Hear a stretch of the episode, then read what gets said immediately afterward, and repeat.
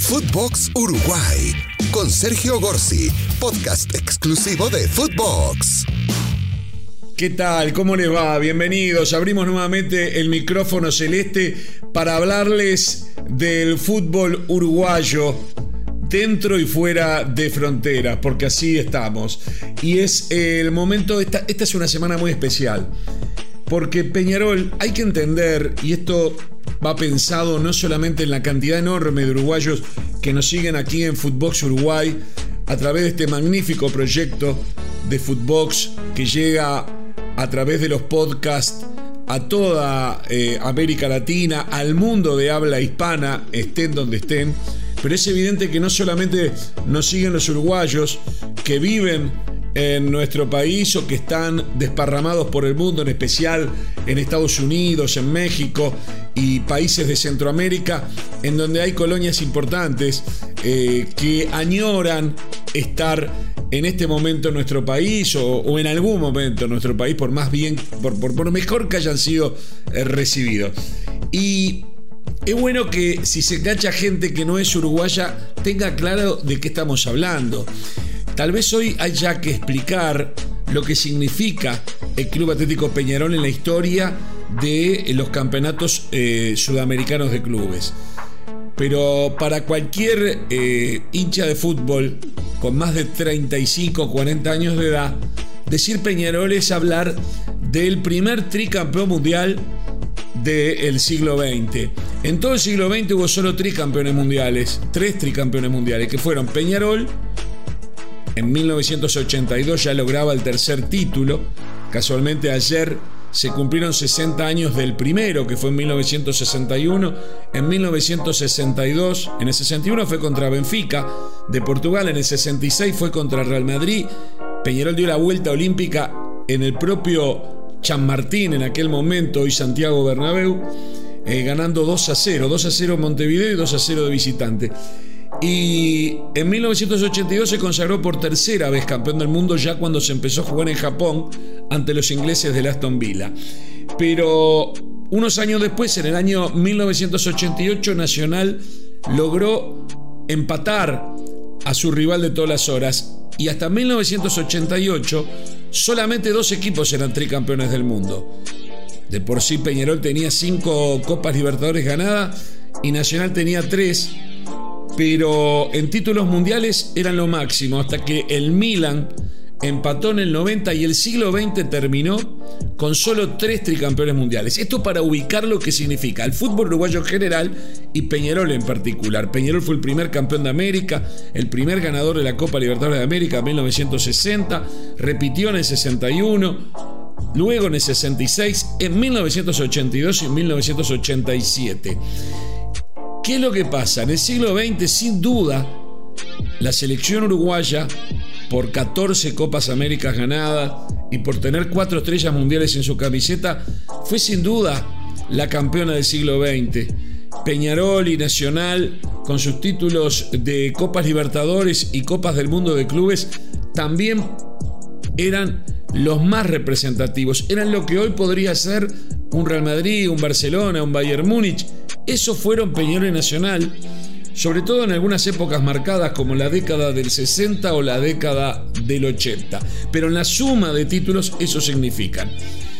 El siglo XXI vino cargado de diferencias, sobre todo económicas, que se hicieron insostenibles. Ya existían en aquel momento un país como Uruguay con 3 millones y medio de habitantes, ¿cómo podía sostener a dos clubes que desde una ciudad como la de Montevideo, de un millón y medio de habitantes, un barrio de México, un barrio de San Pablo, un barrio de Buenos Aires, hay barrios más grandes en cualquiera de esas tres ciudades. Bueno, ¿cómo podía ser que los dos clubes grandes del Uruguay, de la ciudad de Montevideo, pudiesen tener tantos títulos y luego nutrir a una selección uruguaya tan ganadora. ¿Qué pasa a partir de los años 90 y se profundiza en el siglo XXI? Las diferencias económicas insultantes que generan que hoy prácticamente sean un puñado de equipos los que puedan lograr los títulos. Ya no gana más la Champions Benfica, el Ajax, el Feyenoord, el PSV Eindhoven, el Estrella Roja eh, de Belgrado, no la gana más el Celtic, no puede competir ni Juventus, ni el Inter, ni Milan no pueden competir. Quedó todo reducido a los Manchester, algún otro cuadro inglés, el Liverpool, Real Madrid, Barcelona, el Atlético Madrid que quiere ver si puede llegar, el PSG que ya no sabe qué hacer con el dinero y muy poca cosa más. Es muy difícil que un equipo eh, pueda eh, conseguir una Champions y, ni hablar un título mundial de clubes, que ha quedado reducido a los europeos.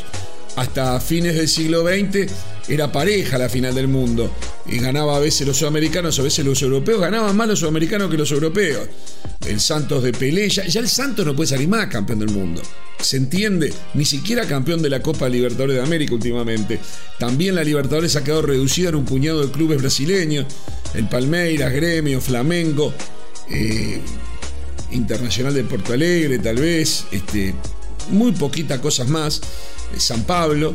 Y River y Boca hasta hace 2-3 años, porque ya empezaron también a sentir las diferencias económicas y a tener que transferir a sus jugadores sin poder sacarles el jugo. Igual el equipo sudamericano que va a jugar la Copa del Mundo de Clubes después no pasa la final, la mitad de la cancha en la final contra un Bayern Múnich, un Barcelona, un Real Madrid, cuando juegan con las grandes estrellas.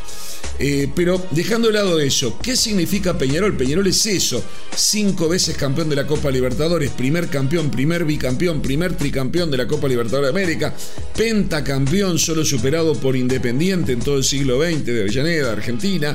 Eh, y como les dije, junto a Nacional los primeros tricampeones mundiales y junto al Milan los únicos de todo el siglo. En este siglo XXI, el fútbol uruguayo se alejó de las finales. No llegó más a las finales de Copa Libertadores, salvo 2011, donde Peñarol hace 10 años llegó esforzada y sacrificadamente a unas finales que perdió ajustadamente, empató Montevideo y perdió 1 a 0 con gol de Neymar contra el Santos de Brasil. Fue lo único que logró Peñarol, ningún otro equipo uruguayo ha logrado llegar a finales de clubes en todo este siglo XXI y es un acontecimiento que Peñarol este jueves juegue contra el Atlético Paranaense por la chance de poder meterse en la final, aunque sea del segundo torneo de importancia, de la Sudamericana, que creo que es un objetivo potable para los equipos eh, que como en Europa es potable que un Benfica, un Ajax, un Feyenoord, eh, un Porto, eh, incluso un Manchester United puedan ganar la UEFA League y no la Champions. ¿Se entiende? Son equipos con historia, con gloria, pero que ya económicamente han quedado detrás y pueden aspirar al segundo torneo y no al primero. Dicho esto, para entender qué es el Peñarol de hoy, Peñarol en esta eh, sudamericana le tocó jugar una primera fase con, el otro, con otro equipo uruguayo, Cerro Largos, un equipo del interior, empataron 2 a 2 y luego ganó 4 a 1 Peñarol, clasificando cómodamente a la fase de grupos. Le ganó 5 a 1 el Guachipato de. Eh, eh, perdón, al Huancayo de Perú. Le ganó 2 a 0 al Corinthians de Brasil en Brasil, en San Pablo.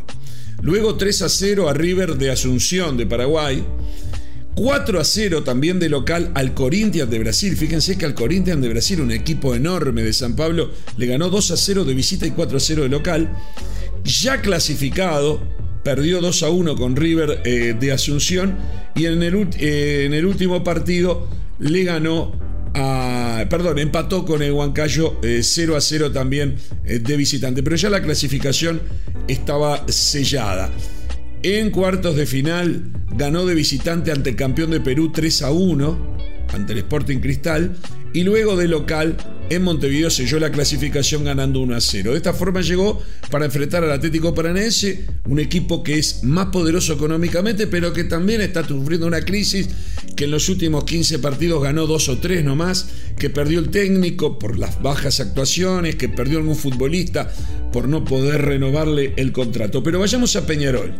Peñarol tiene jugadores de selección cosa que no es muy común en Uruguay, casi todos vienen desde el exterior a reforzar la selección, es muy difícil que haya medio local. Bueno, el lateral derecho Giovanni González, que es muy buen jugador, es jugador de selección, estuvo en la Copa América, y también Facundo Torres, uno de los puntas eh, de Peñarol, ha sido citado en la Copa América.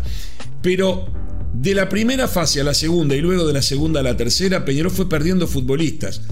perdió a uno de los dos zagueros, Formiliano. Hoy los zagueros son Gary Cajelmacher y Paco Rodríguez, ambos venidos de Europa, pero sin tener una trayectoria parecida a la que es un José Jiménez o un Sebastián Coates, ¿no? Estamos hablando de jugadores que no calzan esos puntos y que no son jugadores de selección, sin embargo, están haciendo una buena actuación y están disimulando la ausencia de Formiliano, que jugó la primera fase y se fue al fútbol mexicano. Marcando en la izquierda y también atacando por izquierda, Joaquín Piquerés, un gran valor de selección uruguaya, fue transferido al Palmeiras, donde es titular. Y vinieron de la tercera de Italia, vino un uruguayo llamado Ram, de apellido Ramos, que no era muy conocido aquí, y aparece un juvenil Valentín eh, Rodríguez que está jugando con buen nivel. En el medio juega el eterno Mota Gargano, mediocampista que está en la, tuvo en la selección uruguaya desde la época de Sudáfrica 2010 y fue campeón de América 2011, pero ya hace tiempo que no está en, selección uruguaya y tiene 36 años. Junto a Trindade hacen el doble 5. Por derecha juega Canovio, un, joven de enorme proyección, que no tengo duda llegará a la selección, y Pablo Cepelini, otro joven que volvió del exterior y que apunta a más. Eh, Peñarol perdió a David Terán. David Terán no solo que lo perdió y era el goleador en la primera fase de este Peñarol en la Sudamericana, sino que fue contratado por el Atlético Paranaense y jugará contra Peñarol en estas semifinales.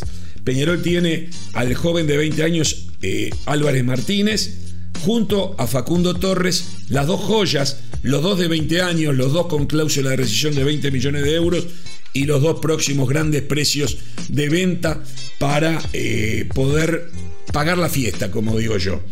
Fíjense que Peñarol a nivel juvenil en los últimos 4 o 5 años dio al mundo a Federico Valverde, a Remadrid, a Nathan Hernández al Cagliari, a Diego Rossi, de gran actuación en la MLS, hoy titular en Fenerbahce de Turquía, a Brian Rodríguez, que se está luciendo en la MLS, al Cabecita Rodríguez, goleador en el fútbol mexicano, a Darwin Núñez, titular en Benfica, goleador también en el equipo portugués. Todos esos jugadores salieron de Peñarol. Fíjense que si Peñarol no hubiese tenido problemas económicos y hubiese podido mantener algunos de ellos para reforzar este equipo sin extranjeros, sin tener que traer figuras de otro lado, tendría un equipo no solo para pelear la Sudamericana, en mi criterio, sino también para pelear la Copa Libertadores de América. Lo cierto es que en Peñarol hay mucha confianza, dirigido por Mauricio Larriera, en el arco eh, Dobson eh, es un arquero que ya hace unos años que está en Peñarol. Y bueno, el técnico le ha encontrado la vuelta, ha encontrado un equipo titular más allá de las ausencias que ya mencioné que se tuvieron que ir. Y Peñarol con gran optimismo espera el partido de local contra Atlético Paranense el próximo jueves. Aquí en Montevideo se vive como una gran fiesta. Peñarol después de 10 años llega a una final de Copa Internacional. Peñarol eh, podría llegar, eh, podría llegar. Peñarol después de 10 años podría llegar a una final de Copa Internacional. Fue Libertadores de América en el 2011 contra Santos y ahora podría llegar a la final de Sudamericana. Pero para eso deberá sortear al Atlético Paranense. No será fácil, va a ser muy difícil, pero hay mucha ilusión, el público ha vuelto eh, en el Uruguay a las canchas, se ha habilitado con un aforo bastante importante, prácticamente de medio estadio, y eso le va a dar a Peñarol la ventaja de jugar delante de sus propios hinchas. Esperemos lo que sucede, veamos lo que sucede con Peñarol, que insisto, fue un grande, de los más grandes del siglo XX, de hecho el Instituto de Historia y Estadísticas del Fútbol del Mundial con sede en Alemania, le dio el premio de campeón del siglo de Sudamérica en el siglo XX, pero en este siglo XXI ha hecho muy poco a nivel internacional. Suena poco en 21 años una final de Copa Libertadores. Tal vez llegando a una final de Sudamericana pueda comenzar a devolverle a sus hinchas todas esas alegrías que saben y que han vivido a lo largo de todo el siglo XX. Señoras y señores, la próxima será comentándoles qué pasa o qué pasó con Peñarol hasta Atlético para, ante Atlético Paranaense. Y también vamos a repasar en detalle la lista de futbolistas convocados para la selección uruguaya para la próxima triple fecha donde hay uruguayos de todas partes del mundo que van a volver a juntarse en nuestro continente para defender a la gloriosa celeste. Espero que hayan disfrutado nuestra compañía en todas las plataformas disponibles, los podcasts de Footbox Uruguay, porque el micrófono celeste nunca se apaga y porque no importa qué cancha juguemos, a la celeste la sigo donde va. Footbox Uruguay con Sergio Gorsi, podcast exclusivo de Footbox.